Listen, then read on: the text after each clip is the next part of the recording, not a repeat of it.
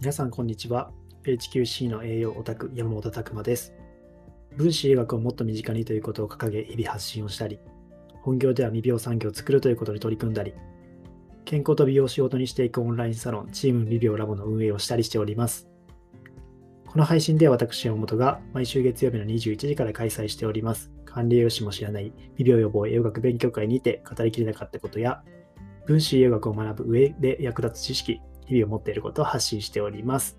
というわけでですね、今日のテーマが第131回未病予防栄養学勉強会アフタートークのアフタートークというお話をしたいと思います。っていうのもちょっと諸事情ありまして、先ほどですね、えまあ、12時から見ていただいた方は、えインスタライブの方でですね、話してたんですよ。40分、45分ぐらい話してたんですけども、えー保存ができなかったと。なんかバグっちゃいまして、保存できず、えー幻の回になってしまったという、まあ、落ち込みながら今、反省、え は反配信してるんですけども、まあ、ちょっとですね、えーここで言ったことをリカバリーしたいなと思ってます。えーお付き合いください。えー先に告知の方をさせてください。えー8月26日木曜日のですね、21時からミブラボ勉強会というのを開催します。まあこちらはオンラインサロンの中でですね、開催している月2回のイベントでして、えー僕たちはこの健康と美容を仕事にしていくオンラインサロンというのを立ち上げて、今160名ぐらいになってきているんですけども、まあ、その中でですね、開催しているイベントということで、えー前半の方ではですね、日頃無料の勉強会では語りきれないようなマニアックな知識というところで、えー分子学の深掘りした内容を僕の方からお話しさせていただきます。まあ今回がですね、甲状腺機能に関わる栄養素みたいなところで話そうと思ってまして、まあ、甲状腺機能って、まあ、知らない人からしたらなんだって思うかもしれないんですけども、まあ、全身のですね、そういった代謝を司るめちゃくちゃ重要なものなんですよ。まあ、ストレス反応の、えーっていうところでも分泌されたりとかするので、非常にストレスとかも関わってきてるんですけども、まあ、栄養も関わってるんですよね。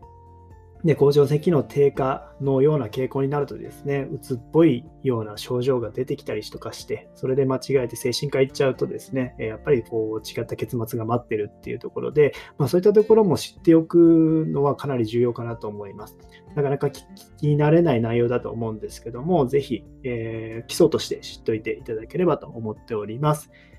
で、後半の方はですね、実際にチーム未病コースで活動されております杉本さんという方ですね、管理栄養士さんでありながら保険の営業もされているというところですね。まあ、そういったところでなぜそういった活動の仕方をしているのかというところですね。えーまあ、ここも含めて思いの部分であったりとかをお聞きできる重要な機会になりますので、ぜひご参加お待ちしております。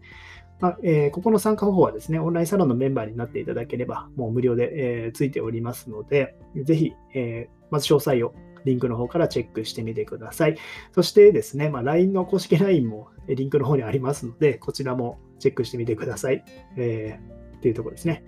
じゃあ今日はですね、先ほどちょっと言い,、えー言いました、アフタートークのアフタートークというところでお話しさせていただきます。どんな内容を話したかっていうところを簡単にですね、まあ昨日の夜ですね、えー無料の勉強会をやってたわけなんですけども、その中で出てきた話題の一つ、まずはじめはですね、スクラロースの話を取り上げました。えーまあ、スクラロースっていうのが、えーまあ、比較的ネットとか見ても安全っていう情報は多いんですけども、まあ、プロテインとかにもこう入ってますよね。まあ、それとか人工甘味料ってところでどうなんですかっていうような質問だったんですよね。まあ、結果いくと、スクラロースも、やっぱデメリットトの部分もあるにはあると思います。えーそういったところで、一番僕たちが懸念しているのは、これは勉強会では申し上げたんですけども、腸内細菌層のバランスを変えていってしまうというところですね。結構やっぱり腸内の細菌っていうのは、まあ、今かなりホットですけども、研究も進んでいるところですけども、そのバランスっていうのが重要だっていうのも言われておりまして、まあ、そこを変えてしまうっていうのはかなり、えーこう一応注意しておいた方がいいかなと思います。あとはですね、血糖値を上げない、えー甘味料っていうところなんですけども、実際、微量血糖値が上がってしまう、まあ、間接的に多分上がってってしまうっていうのも報告されてまして、まあ、そういったところもちょっと懸念点。あとはですね、やっぱり大量に取ってしまうと副作用みたいなのが動物実験でも出てきているので、ちょっと注意かなというところですね。まあ、ただですね、さっきのインスタライブでは、まあ、そこだけじゃなくてですね、この物事には一長一短あるというところですね。まあ、スクラロース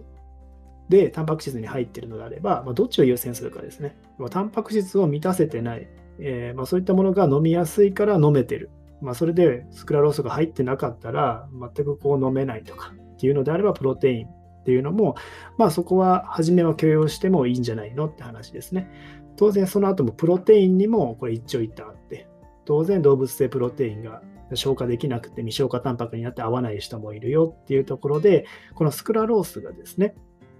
えー、まあ入っている入っていない。まあ、1日取ったからといって、それが一気に体調崩すわけじゃないので、まあ、そういったところはですね、ぜひ、えー、物事の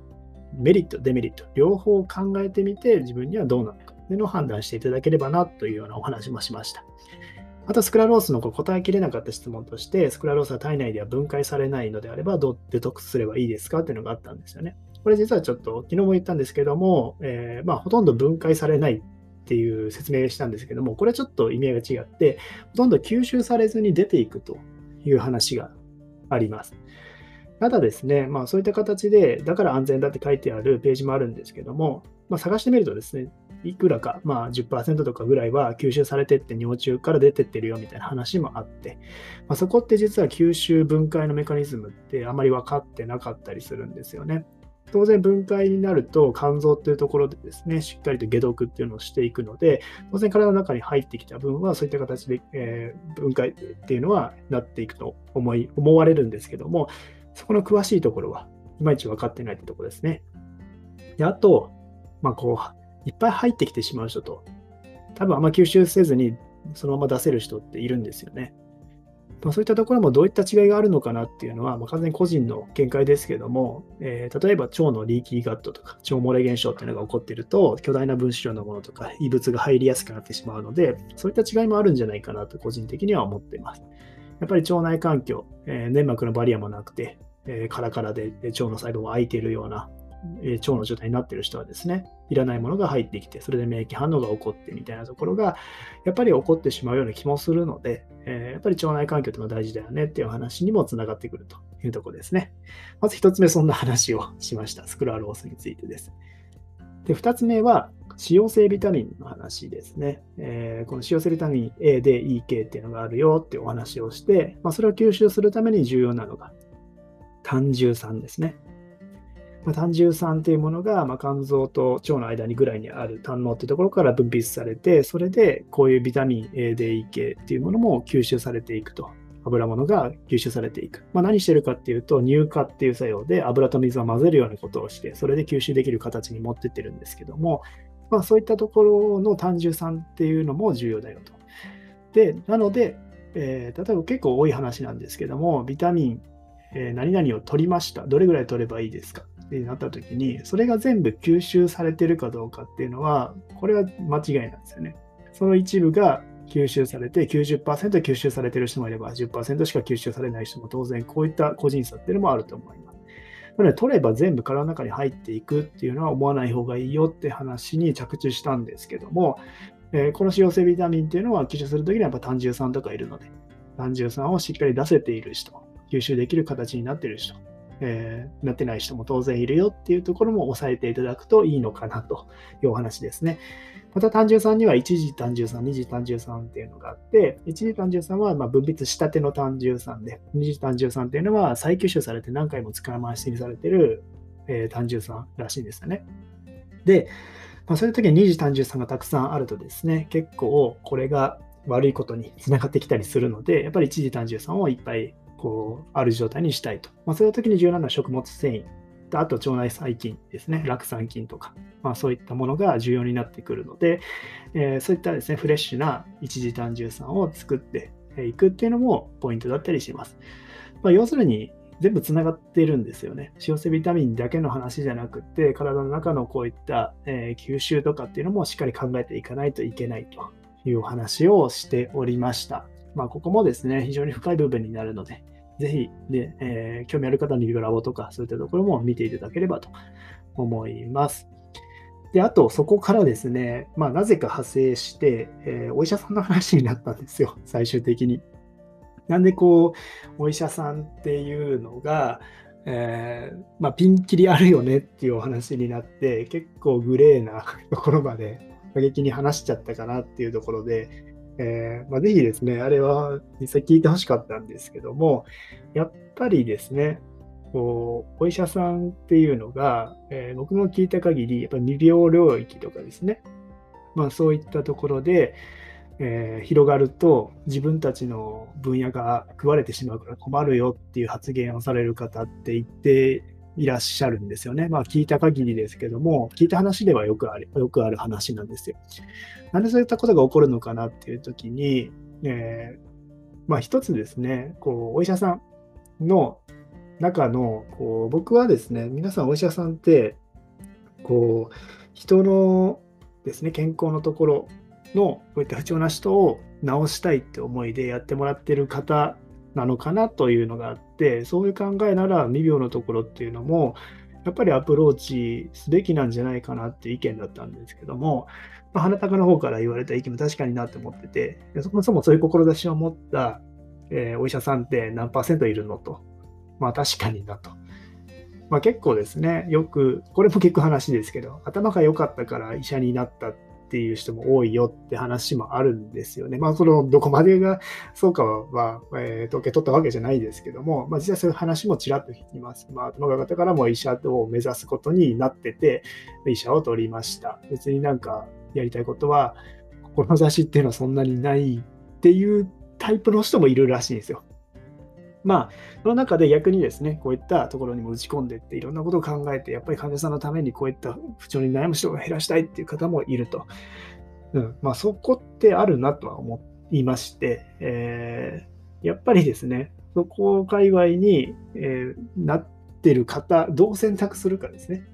まあ、患者さんがどう選択できるか、そういった人をどう見極められるかっていうところは、